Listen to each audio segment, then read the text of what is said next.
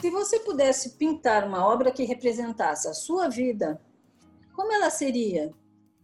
Teria pinceladas pesadas de tinta ou seria um desenho a lápis? A leveza e fluidez da aquarela ou seria um espatulado de blocos de cor? As cores contrastariam? Conversariam num esfumato? Talvez essa pintura mudasse bastante ao longo dos anos, talvez permanecesse com poucas alterações. Que cores você usaria? Qual seria o seu tema?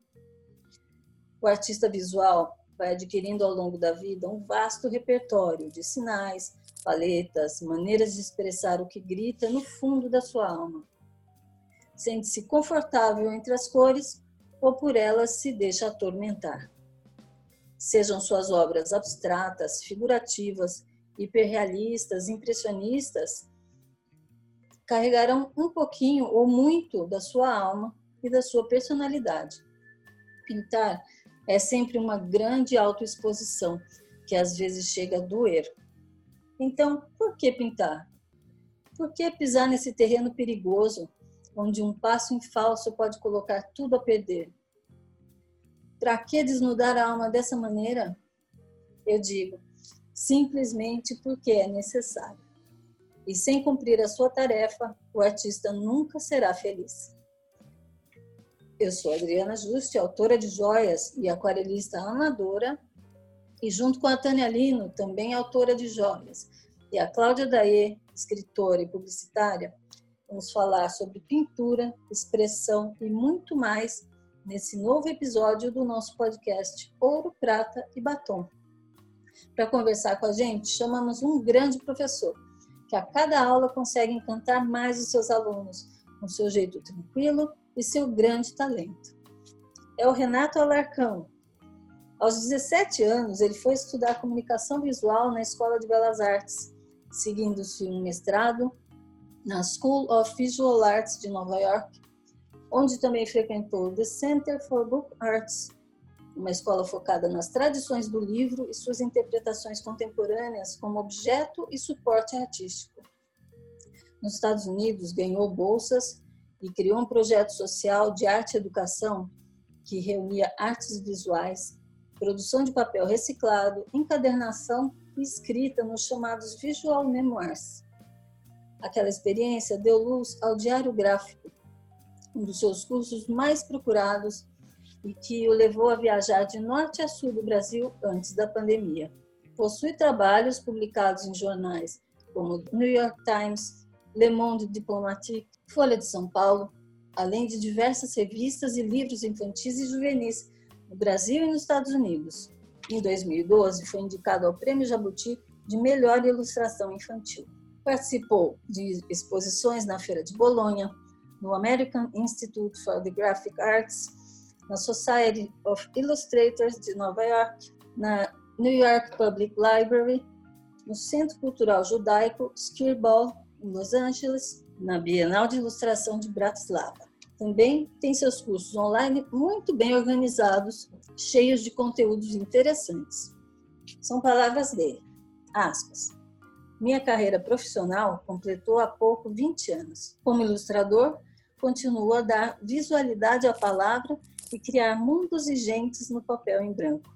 Como professor de artes, procuro servir de ponte para que meus alunos atravessem seus rios de incerteza e descubram do outro lado o território da sua autoexpressão. Fecha aspas. Renato, seja muito bem-vindo. Obrigado, estou muito feliz de estar aqui com vocês no podcast Ouro, Prato e Batom. Espero que seja um bom papo e seja útil para os nossos ouvintes, seja algo que possa entreter também, né? Vai ser, com, certeza, com certeza vai ser ótimo. Renato, eu sou a Cláudia, seja bem-vindo. Obrigado.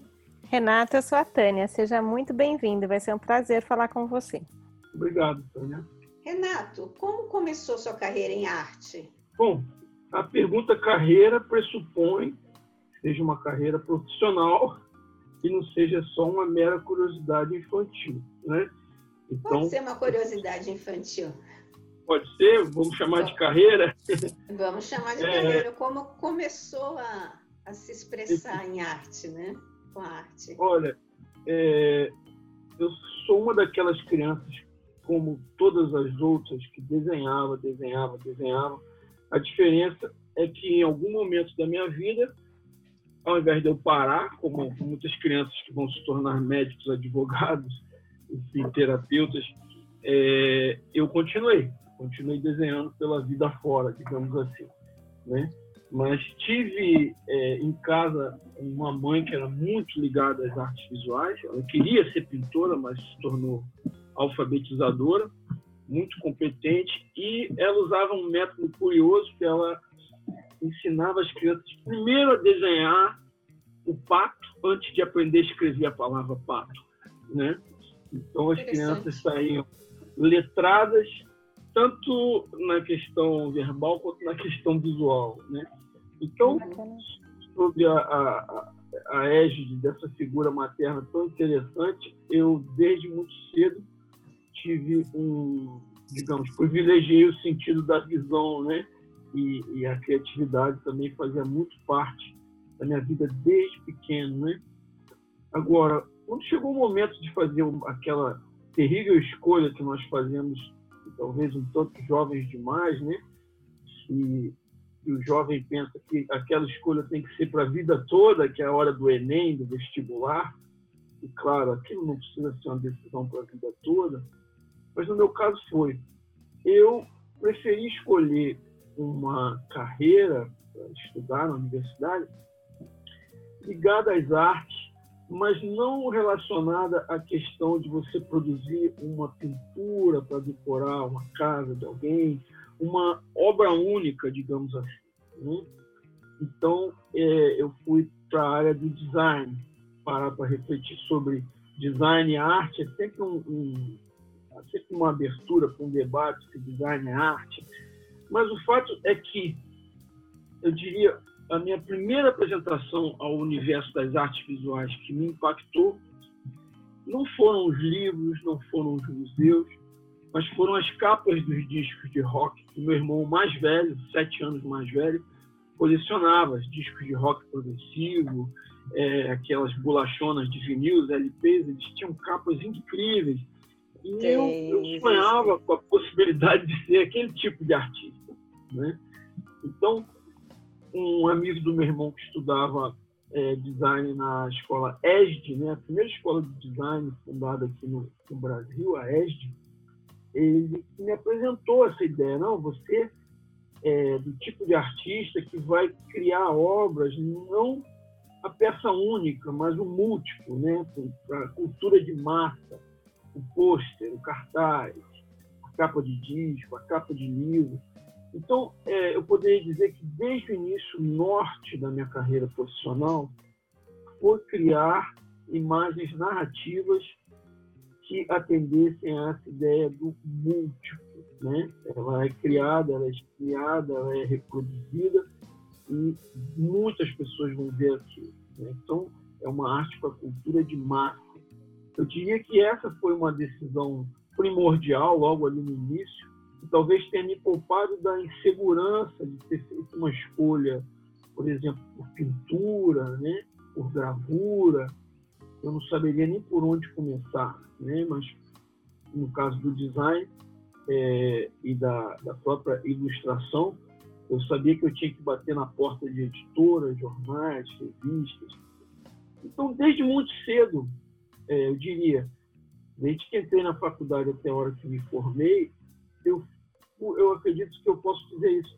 Eu fui um artista muito guiado, a minha criação, a minha criatividade foi muito guiada pela ideia de que o meu, a minha imagem seria um suporte para a palavra escrita, né? Então, design gráfico, né? É, não exatamente design gráfico, mas na área de ilustração para literatura. Ilustração, tá. É. Quase como o que sua mãe já fazia lá atrás com as crianças, né? É, de certa forma, sim. Agora, eu tive a sorte digamos, a serendipidade, né? aquela coincidência que a gente não imagina por que, que o universo nos presenteia com certas situações ou coloca certas pessoas no nosso caminho. Logo nos primeiros semestres da faculdade, acho que no terceiro semestre, eu me inscrevi numa matéria chamada Oficina Básica de Projetos. E ali naquela matéria, é, qual era o programa? A gente ia aprender aquarela, a gente ia aprender acrílica, ia aprender a desenhar um pouco. Aí eu estou lá dentro de da sala, com meus 19 anos de idade, e entra um senhor, um portfólio. Eu era tão leigo que eu não, eu não sabia nem o que era um portfólio, aquela pastinha fininha. Um senhor que realmente é, é, nunca imaginaria que aquele homem era um dos maiores artistas brasileiros que estava ali entrando naquela sala para me dar aula, para dar aula para nós jovens, né? E quem era ele? Ele era o Rui de Oliveira. E eu vou dizer para vocês quem é o Rui, que pode ser até um ótimo convidado para um futuro papo. Ele criou toda a concepção visual do, do programa de TV Sítio do Capão Amarelo. O primeiro. Ai, que lindo. Uau, que lindo mesmo! É, ele fez todos os conceitos, as pranchas, os desenhos de como seria a Emília, como seria o Visconde, o Rabicó. Aquilo era entregue à equipe de produção da Globo, que preparava aquelas roupas, aquelas fantasias. Depois ele preparou as aberturas do programa de TV. Então aquele senhor entrou em sala de aula, abriu a pasta dele, e aí é aquele momento que a gente escuta né, aquelas sinfonias universais tocando e fadas e borboletas etéreas saem de dentro daquele portfólio e eu vi as obras de arte mais incríveis que eu já havia visto na vida. E tudo em papel. Né? Então não era mais aquela relação, uma obra sacralizada na parede do museu, não toque, é, era ali uma, uma pasta, ele abria e mostrava aqueles originais em aquarela, em acrílico, em colagem. Bom, eu, eu citei o sítio do Capão Amarelo porque é uma referência que todo mundo conhece, né? todo mundo de uma certa geração, até uma certa geração, eu sou de 1970. E, e, então, é, ele foi mais à frente o orientador da minha tese de graduação. Né? Então, desde sempre eu tive essa referência na minha formação universitária, é, um professor que, me diz, que nos dizia assim, olha, é importante vocês é, não se contentarem com o, conhecimento que, que é entregue de bandeja, vocês têm que mergulhar nos livros, têm que gostar de ler, não dá para ser ilustrador sem gostar de ler, porque a, a, ilustração ela nasce da costela da palavra, né? É, uhum. Então eu acabei tomando muito gosto pela leitura e até por influência do Rui, é, que ele é um intelectual de, de grande profundidade, grande amplitude, de, de grande densidade de conhecimento. É, por influência dele, eu também procurei não ficar no rasinho. Eu, eu não me considero profundo nem nada mas eu procuro não ser trivial, né? Nem quando eu explico um projeto com o cliente, nem quando eu apresento nas minhas aulas algum artista, né? Então, foi uma sorte. Eu diria que a minha carreira passou a existir, minha carreira, eh, o pensamento de que eu poderia viver de ilustração, por ter tido como professor um profissional dos mais destacados naquela profissão. Né? Então, eu diria que, eu não sei se eu já respondi tudo da pergunta, mas é, é um momento chave ali para mim, aquela coisa, de, aquela coincidência, aquela sorte. E somos amigos até hoje, né?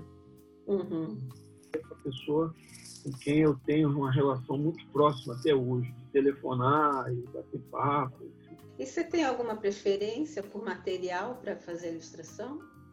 Olha, também por influência dessas aulas, desses professores extraordinários que eu tive, eu acabei me tornando um artista com uma certa é, variedade de conhecimentos técnicos, né? Eu, eu, gosto de grafite, carvão, eu fiz aula de gravura em metal, fiz aula de litografia. Aos 22 anos fui aprender aquarela com um professor que tinha 84 anos e era arquiteto, aposentado, eu era aluno junto com a minha mãe, né? Minha mãe queria, minha mãe que descobriu esse professor de aquarela. É, então eu me tornei aquarelista também aos 21 para 22 anos. Me apaixonei pela técnica mas não fiz da aquarela minha única técnica. Eu cheguei a falar isso em algumas lives do meu curso online, né, hoje eu estou 100% online e acho que vou continuar.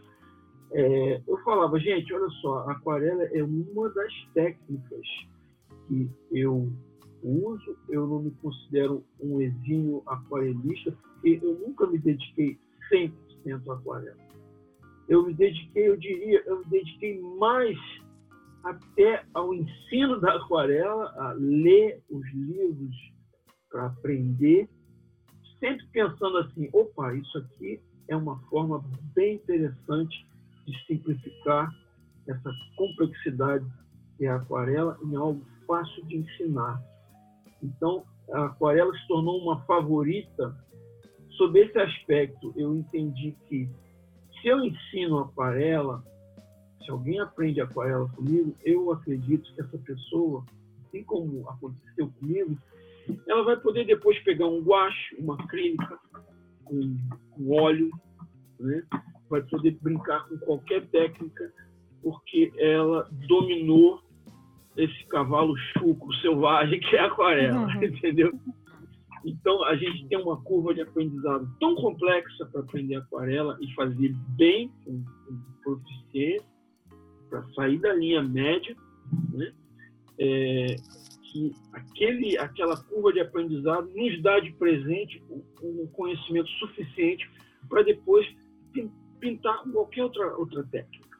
Né? Mesmo as técnicas opacas, mesmo as técnicas que são mais densas e pesadas, como óleo. Né? Então, eu diria, eu sou apaixonado pela aquarela por esse aspecto específico. Eu acho que é. a pessoa quer aprender uma técnica de pintura, começa pela aquarela. Senão depois vai ser mais difícil aprender aquarela, entende? Uhum. E uma pergunta, é, você já sabia desde sempre que, que queria ensinar, que você ia ensinar e ia dar aulas? Olha, é, eu já coloquei isso até uma vez por escrito nos meus diários. Eu gosto de escrever, de fazer colagem nos cadernos, mas escrever, sobretudo, me ajuda a organizar os próprios pensamentos, né? Uhum. E eu acho que eu me tornei professor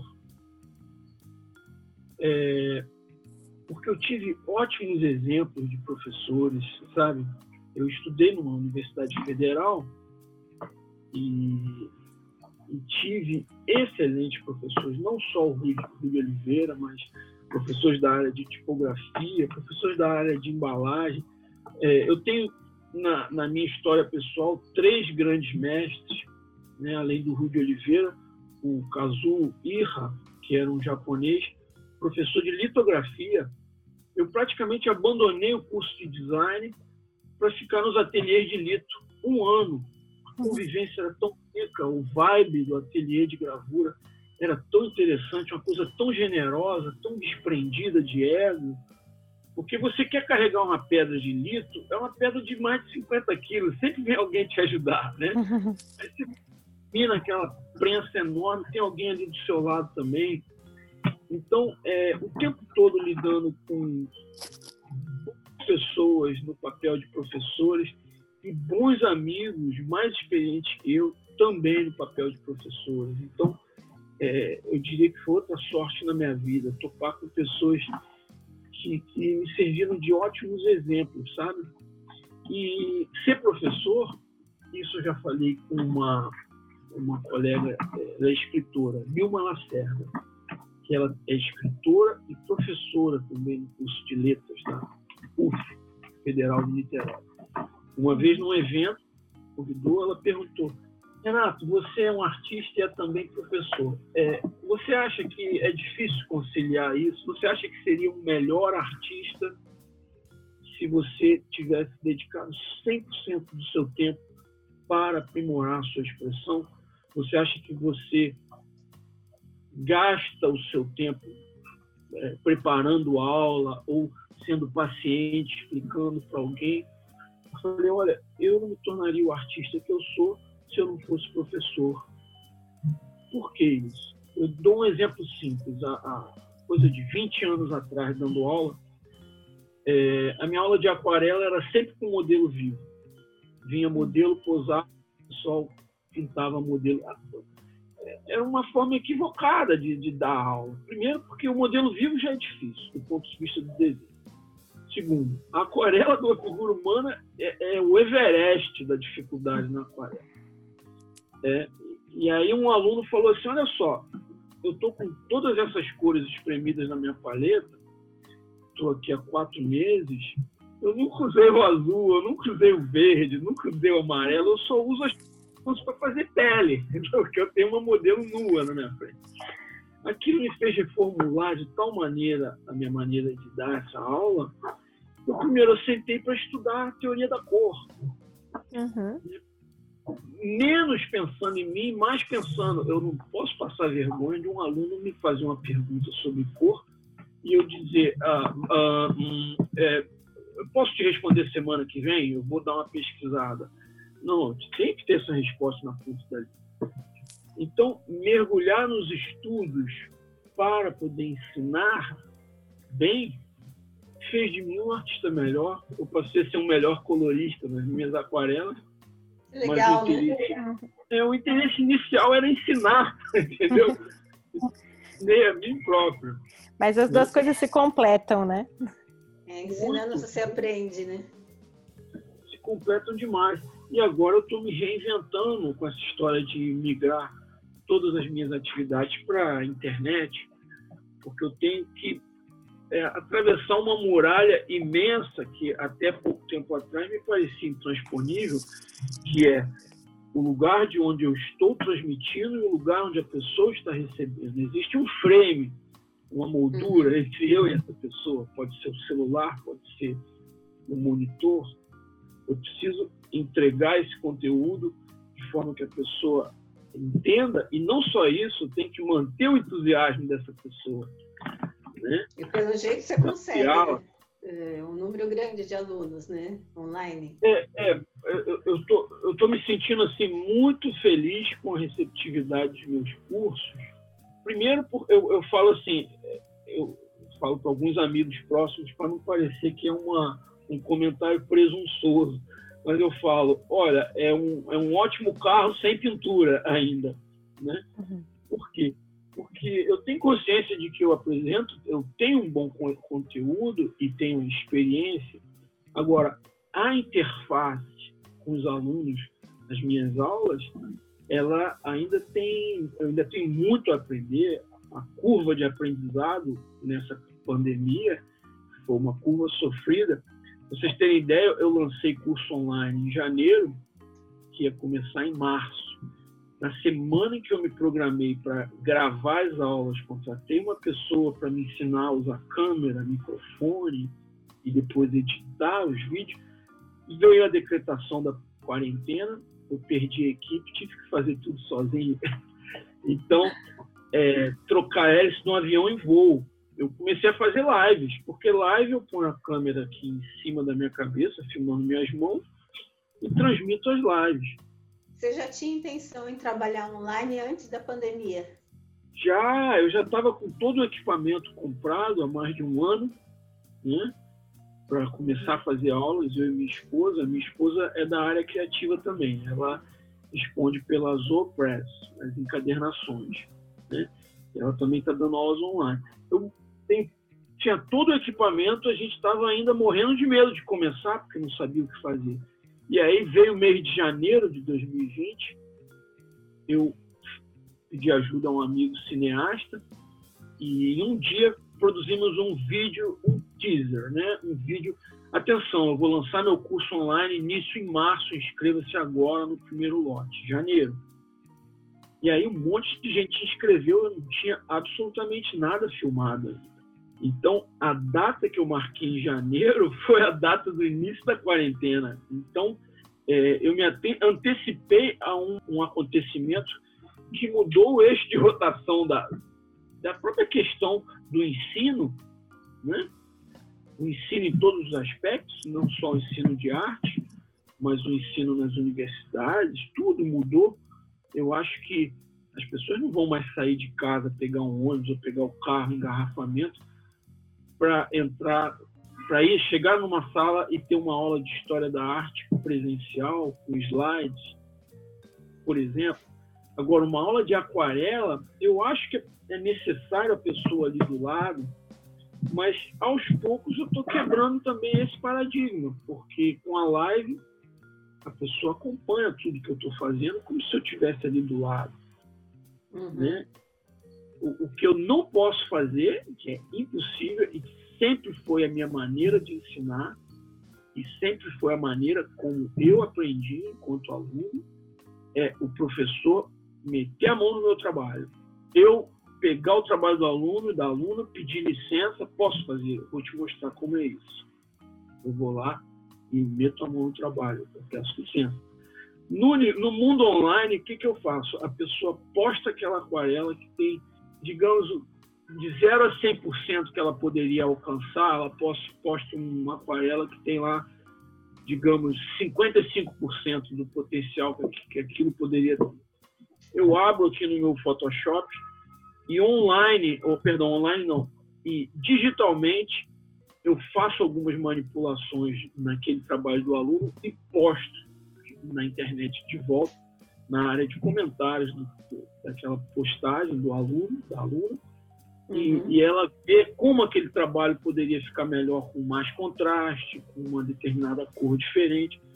Então, eu estou aprendendo online a pisar devagarinho nesse território que é, é sagrado, que é a, a, a expressão do outro. Eu não quero é, é, que, que, os alunos do curso meu saiam como clones da minha visão, da minha né, expressão. Eu quero que eu, eu, quero ser como professor aquilo que o, o, o Sócrates costumava dizer, o filósofo Sócrates, ele dizia: eu sou um obstetra mental. Eu ajudo as pessoas a darem luz às próprias ideias. Né? Então, eu sou meio que esse obstetra né, que ajuda as pessoas, eu procuro isso, é, é quase como um, um guia para mim, um guia interno. Eu, eu quero que essa pessoa encontre a expressão dela.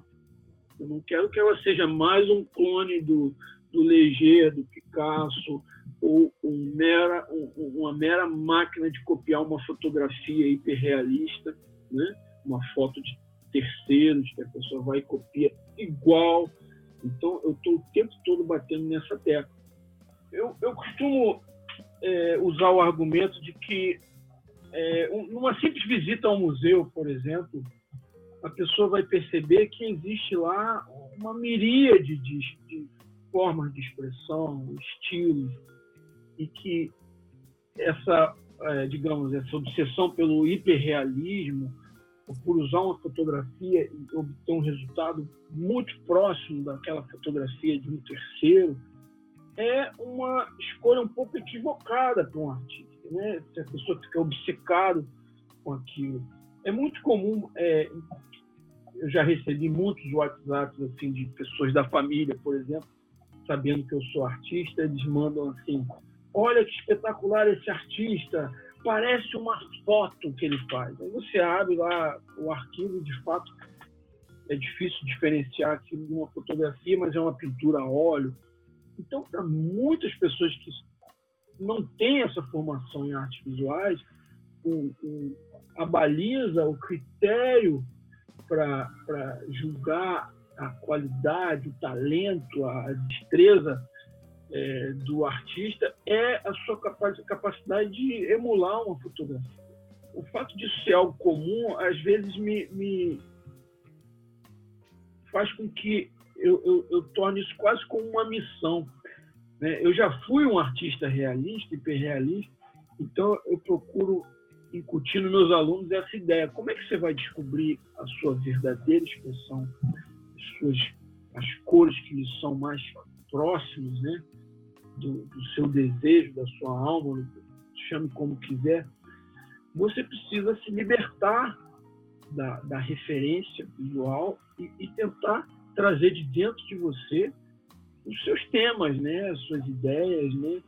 Por isso que para mim foi muito importante lá no início da minha formação o contato com a literatura, né, porque ao longo da história da arte, se a gente for ver, a literatura foi, digamos, foi centelha, estopim para muitas obras de arte, né? muitas obras de arte, a, própria filosofia, né? Então, acho que, que a formação do, do artista ela deve incluir não só o, o, estudo de técnicas, né? desenvolver a habilidade da mão, do olho, mas também é, o artista deve buscar densidade de conteúdos, né? o que, que ele quer expressar com a arte dele. Né? Isso às vezes é uma busca de uma vida toda, né? mas enfim, é uma busca válida. Sim. Com certeza. Renato, e o que é o diário gráfico? Olha, o, o diário gráfico foi assim uma. Eu estou usando foi porque eu já estou há mais de um ano sem realizar essa oficina, né? É, oficina que me levou a viajar muito pelo Brasil, apresentar essas ideias para muita gente. E como é que começou isso? É, muito cedo na minha vida, eu fui um, um, um, artista com muita destreza, muita habilidade técnica, né? Eu ia para a aula de modelo vivo na faculdade, meu desenho a carvão parecia uma fotografia, né, do modelo, um desenho de observação. É, e no entanto, eu não tinha muita produtividade, né? Era uma coisa tão obsessiva em, com a qualidade do acabamento, que me faltava eh, desenvolver uma bagagem de, com outras experiências visuais, né? Então, era sempre um trabalho com muita ordem, com muita, muita racionalidade, né? E aí, tendo algumas aulas e lendo alguns livros, eu comecei a tentar por fato de que não havia na minha experiência pessoal e nem no meu portfólio trabalhos que fossem livres, que fossem expressões espontâneas, que fossem subjetivos, né? É, e aí eu comecei, a partir da, da influência de um professor da School of Visual Arts, o Carl Titolo, que é um professor extraordinário, a primeira aula dele ele distribuiu na sala sketchbooks, todo mundo ganhou um sketchbook, ele começou a mostrar os sketchbooks dele, os cadernos, a gente ficou maravilhado com aquilo. E aí, voltando ao Brasil, junto com um amigo designer, a gente montou esse curso. O amigo depois foi estudar na Holanda e eu toquei sozinho o projeto.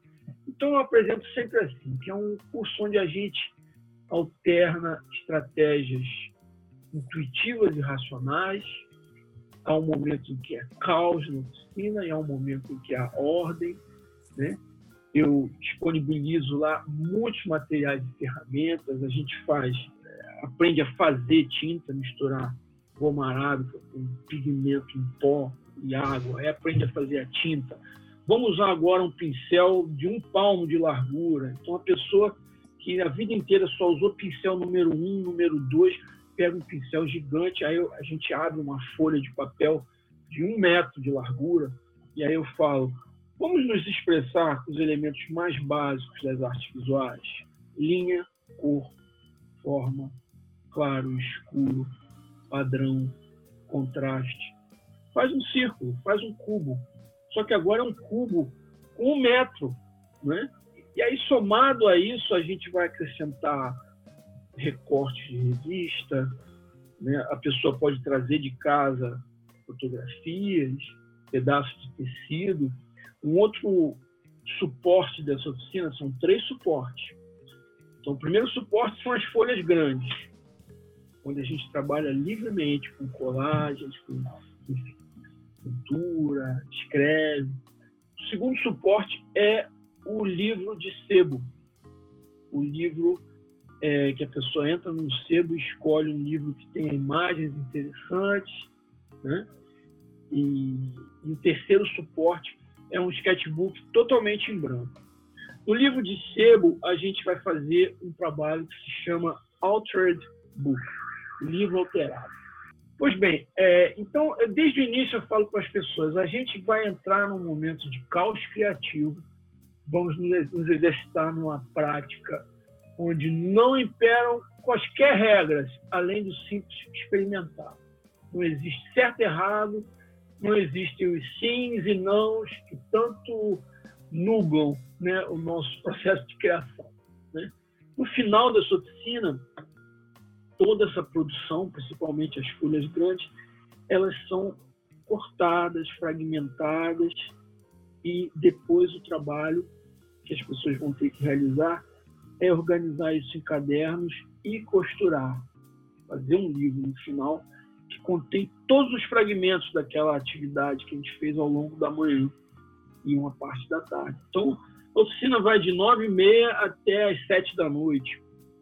E, e, ao final do dia as pessoas se sentem realmente, se, se, elas fossem um barco, elas estariam com a linha de flutuação submersa, entendeu?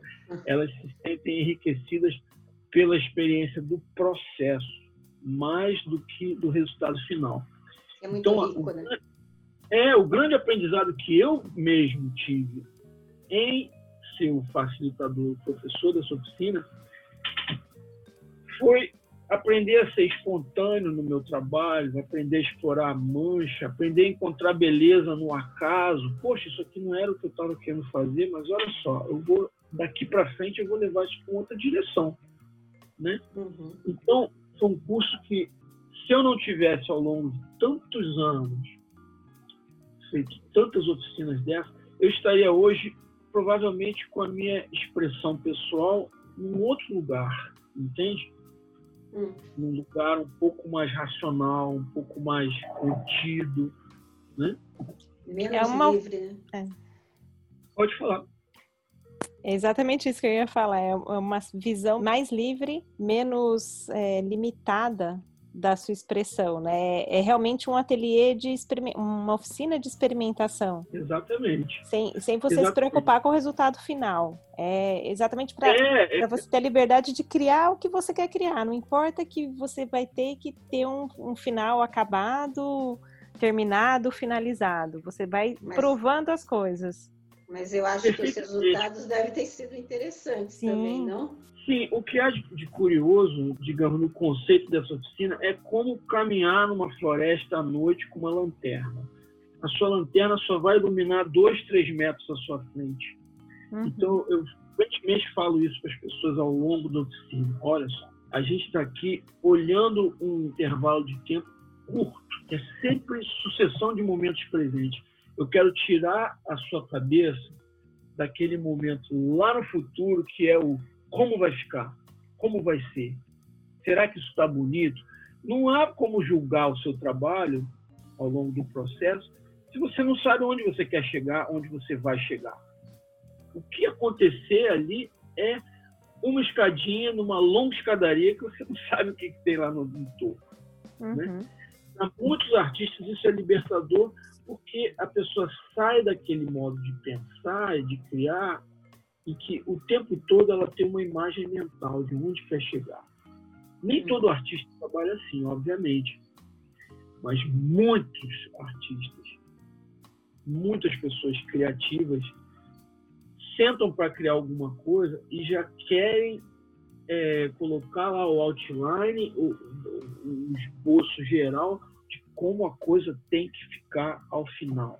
Por isso que tanta gente se prende à fotografia na hora de, de estudar arte. Vai e reproduz uma foto. Porque o processo criativo ele é muito mais técnico do que criativo. Você já está vendo o que você quer fazer no final. Eu quero fazer uhum. aqui esse retrato desse chinês aqui com essa luz, esse velhinho chinês fumando o, o, o cachimbo dele, que nem eu fiz numa aula recentemente. É, quando eu dou a minha aula e eu mostro a fotografia referência, é para mostrar para as pessoas, olha, isso aqui é onde todos nós queremos chegar, é um ponto comum. Então, uhum. da, pelo viés, pela ótica do didatismo, da didática, o uso da referência, quando eu estou dando uma aula, é para todo mundo entender. Olha, eu estou misturando essa cor que você está vendo aqui. Está vendo essa luz aqui? Isso não é branco. Isso tem um leve tom amarelo. Aí eu faço a mistura se eu der uma aula de aquarela em que eu começo a pintar e, e, e, não existe absolutamente uma ideia de onde eu vou chegar, é uma aula interessante também. Mas todos os passos serão uma surpresa atrás da outra. Né? Então, como eu estou agora dando aula online, eu ainda não experimentei essa forma de dar aula, mas está na minha pauta, né? Renato, me conta como que é essa coisa de viajar pelo, pelo país para dar aula? Você tinha acordo com alguma escola, com várias escolas? Como que é? Olha, é, durante muito tempo esse trabalho foi realizado porque algumas pessoas em outras cidades, em outros estados, viam vídeos, viam postagens, fotografias das oficinas e tinham muita vontade de fazer oficina, mas o sujeito morava, por exemplo, em Blumenau, o outro morava em Recife, e, e vir ao Rio fazer uma aula comigo, que no caso durava cinco semanas, seria inviável. Então, foram muitas vezes, muitas vezes em que as oficinas foram viabilizadas por pessoas comuns que queriam fazer a aula, e aí, numa troca de, de e-mails, eu enviava para essa pessoa todo um plano para que ela me levasse até a cidade dela. Uhum. E a gente vendesse o curso para várias pessoas e aquela pessoa poderia de graça fazer oficina porque ela teria sido o organizador da oficina. Uhum, então, muitas legal. Outras oficinas foram convites de universidades, né? Porto Alegre já fiz oficinas na ESPM, Uhum. É, em Recife, eu fui convidado pela universidade lá. No Ceará, em Fortaleza, foi a, a Barros Melo. É, enfim, em Manaus, eu fui a convite do Encontro Nacional de Estudantes de Design. Né? Então, era, era aquele boca a boca, né? Você coloca as suas atividades na internet e pessoas é, é, quase como o canto das baleias, né? Uma baleia canta lá milhares de quilômetros no, no Ártico, uma outra baleia escuta e elas conversam, falam o mesmo idioma. Então eram pessoas que estavam no mesmo comprimento de onda, né? entenderam a importância daquele trabalho e, felizmente, é, quando me convidaram, muitas se tornaram amigos, assim, próximos mesmo, apesar da distância é, geográfica muitas amizades ao longo desses anos aí. Foi uma, uma rica teia de pessoas criativas, talentosas, sabe? Uhum. É, inesquecíveis, oficinas que eu fiz em Florianópolis. Nossa, é, é, eu me considero, sob esse aspecto, muito privilegiado pela oportunidade, sabe, de viajar ao Brasil e conhecer tanta gente de tantos lugares. Que bacana, né? É um privilégio mesmo. Exato, porque além de ensinar, você acaba aprendendo também, porque você aprende o, um pouco de cada um que está deixando ali a sua expressão, né? Com certeza, nossa, é rico sobre todos os aspectos, né? É, você aprende dando aula, conhece públicos diferentes, nas uhum. oficinas que eu fiz, por exemplo, na Universidade do Cariri, pertinho lá da cidade, da cidade do, do Padim Padiciço. Lugar quente aberta. Eu fui lá, me levaram para lá, um evento de design, fiz oficina. É, era um curso de moda. As pessoas estavam ali se formando porque a cidade tinha um polo de calçados, Aí eu pensava, poxa, no que, que é, o meu conhecimento pode ajudar essas pessoas que vão querer trabalhar para a indústria de calçados e roupas, né? E aí eu conseguia mostrar para eles que o sketchbook era uma ferramenta para testar alternativas, né? colecionar ideias, colecionar padrões, né? anotar, uhum. escrever. Então, é, é, é como eu disse, a gente conhece gente de todo, todos os vieses, digamos assim, cineastas, fotógrafos. É, eu já tive em São Paulo uma psicoterapeuta que falou: vou presentear, já, já tenho três pacientes que eu sei que vão gostar dessa história de caderno. Vai uhum. ser a minha janelinha para entrar na cabeça deles. Então ela já queria usar como ferramenta terapêutica. Né? Legal. Você vê onde vai o teu trabalho, né? É. É, é, cada pessoa faz uma sinapse particular com aquilo que a gente ensina, né? Vai dar um uso. Por exemplo, se eu tiver o privilégio de conhecer vocês pessoalmente, vocês trabalham na área de design de joias, mas eu tenho certeza que em algum momento na palestra inicial do Diário Gráfico tem assim, um panorama sobre essa história dos cadernos, desde Da Vinci, né? desde cineastas como Akira Kurosawa, né? escritores como Oscar Wilde, pessoas que usavam os caderninhos. Posso plantar umas sementinhas na cabeça de vocês, designers de joias, e aquelas ideias vão fermentar ali, vão, né? você vai fazer as suas sinapses a partir das suas vivências, experiências, nunca vai sair uma coisa igual à outra, né? Esse aspecto único, particular dos cadernos também são muito ricos para mim.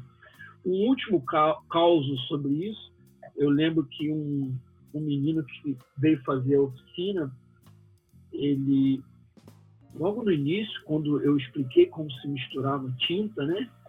falando o que, que era um aglutinante, o que, que era um pigmento, o que, que era um solvente. E aí o menino estava com um pote na mão, cheio de uma tinta amarela. Ele chegou para mim, mexendo o pincel dentro daquele pote e com a cara em pânico. O que, que eu faço com isso? Eu falei, você mergulha isso aí vai ali naquela folha e faz um círculo. Ah, e se eu errar e ficar oval? A pergunta dele foi essa. Eu falei, não tem problema nenhum, faz um oval para mim. Aí ele devagarinho foi entrando no clima. No final do dia, ele encadernou os fragmentos de tudo que ele fez e ele colou na capa do caderno lá um, um, um texto que ele escreveu com recortes, escreveu assim, caderno de erros. Oh, olha só. Ele falou para mim assim, professor, é, eu sou instrutor de Corel Draw, programa de vetor, tudo limpinho na tela do computador, a gente faz curvinhas perfeitas. Eu nunca havia brincado com tinta e papel, só na minha infância. Falei, pois é, a sua dificuldade era esse intervalo aí, da infância até. Qual é a sua idade? Eu tenho 28 anos. Então, você está há 20 anos sem pegar em tinta e pincel, é só isso. Pois é, eu coloquei aqui caderno de erros porque aí eu fico mais tranquilo quando eu for usar o meu caderno. Se der errado, está dentro do, do, do, conteúdo, da proposta. Né? Faz parte da proposta, né? Não é? E, e dá para trazer os, o caderno para o online? Pois olha, eu tô desde março tem umas engrenagenzinhas na minha cabeça no meio de todas as coisas que eu faço no meu dia a dia, nas minhas atividades tem um, um, um, lado ali na minha cabeça que fica o tempo inteiro maquinando, pensando como é que eu posso transformar essa experiência numa experiência online, né? Eu sei que a palestra inicial eu consigo, porque uhum. mais de, sei lá, 200 imagens eu falo, eu explico, é, mas quando começa a prática, eu vou ter que pensar uma forma de, de filmar isso, né? Enfim, eu estou aqui maquinando ainda. Espero que no ano que vem eu possa lançar isso. Tomara, né? Talvez, Tomara. talvez a aula final, né? Quem sabe a aula final presencial, todo mundo de máscara, um metro e meio de distância um do outro. Uhum. Um adendo a isso, sobre a questão do presencial ou online, nós estamos agora em outubro, a pandemia começou em março. Ontem, exatamente ontem, eu, eu fui visitar uma casa, uma casa enorme aqui no Rio de Janeiro, com vista para o mar, e a minha amiga que mora em um dos quartos dessa casa, dessa mansão, falou: vem aqui conhecer isso, que eu acho que você vai gostar de dar uma aula aqui. E já estou pensando em dar uma aula dentro da casa, porque ela tem tantos objetos, tem uma arquitetura tão peculiar. Chega na, na varanda, o mar praticamente estoura nas pedras lá embaixo da casa. É, que delícia. É. Que lindo. Então, é uma aula que eu acho que dá para colocar todo mundo a dois metros um do outro. Vai ter um almoço, depois à tarde uma outra atividade. Tudo inspirado numa oficina de Brasília.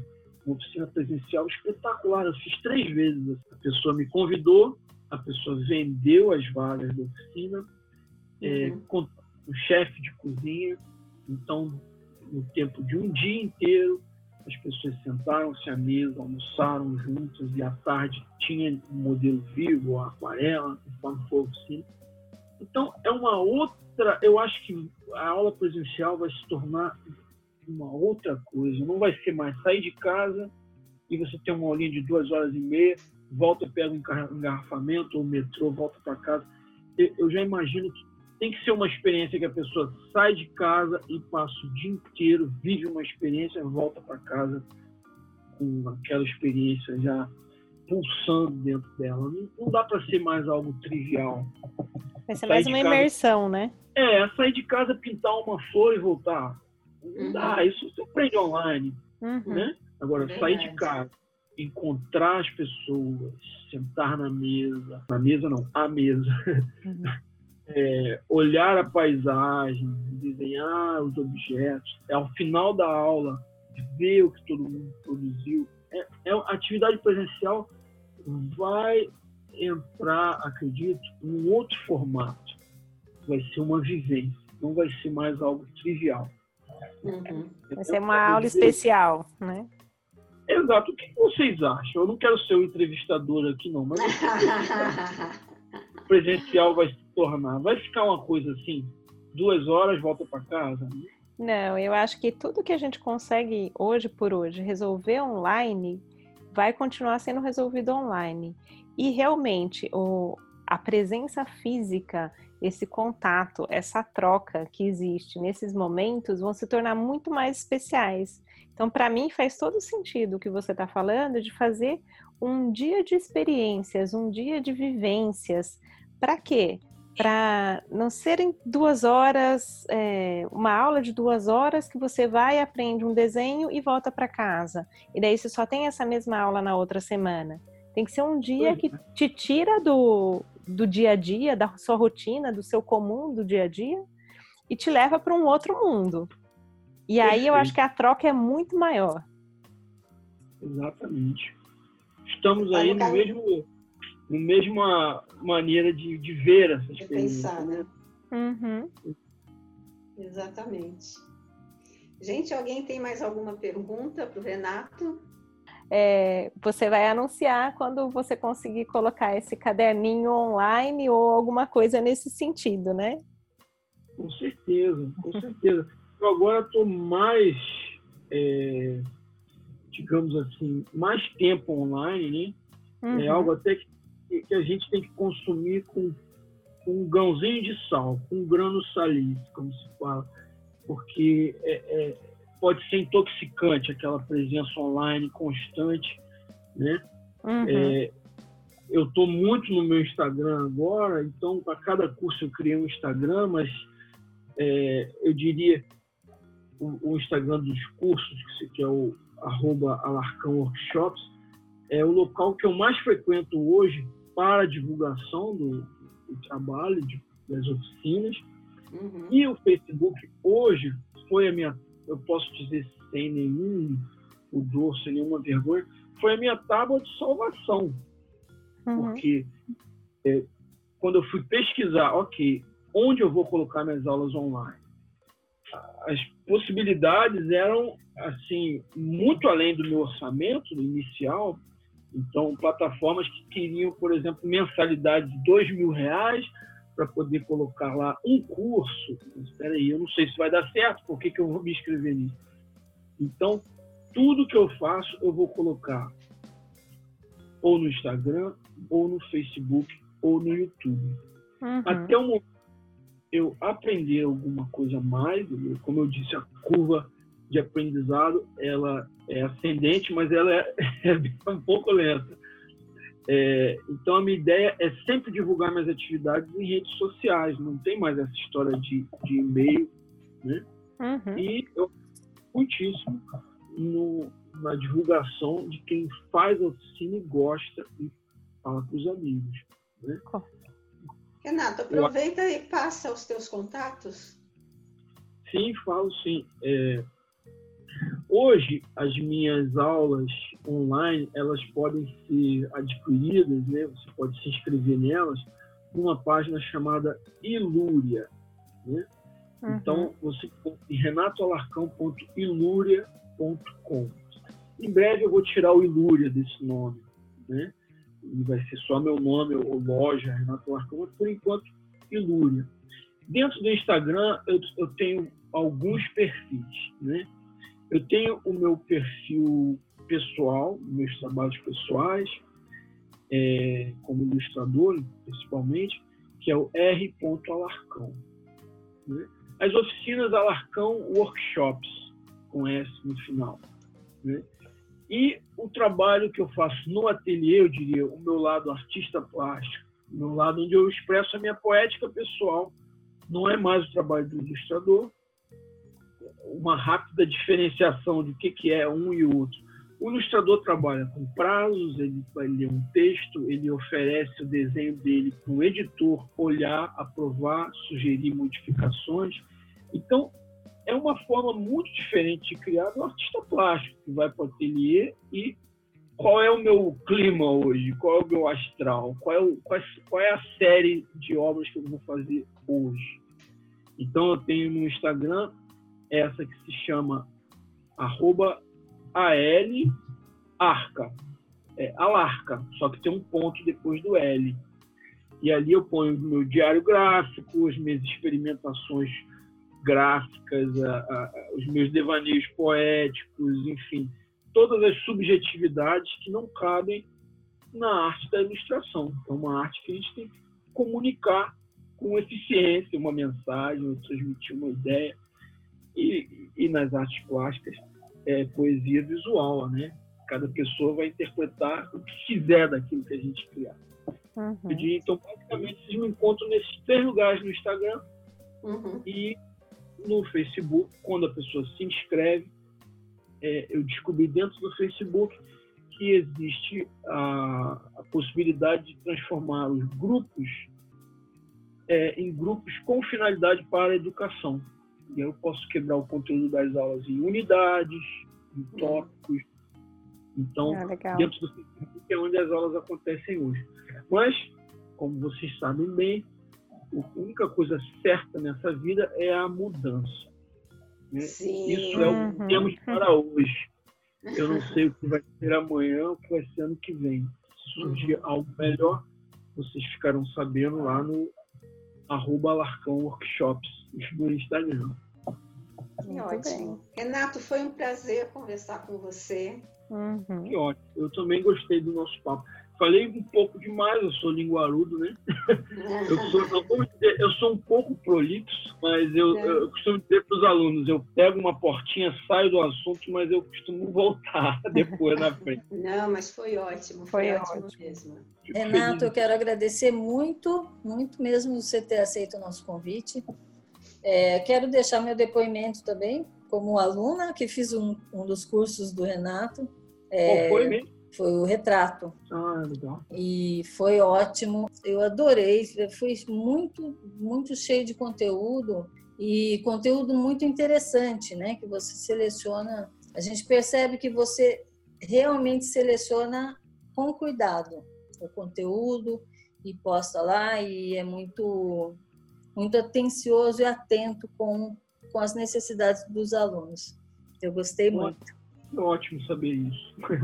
Sim, então, novamente agradeço e vamos ficando por aqui. E você, ouvinte, se tiver sugestões, comentários, críticas, por favor, entre em contato batompodcast.gmail.com ou pelo direct no Instagram. Nossa página é Ouro, Prata e Batom. Até a próxima! Tchau!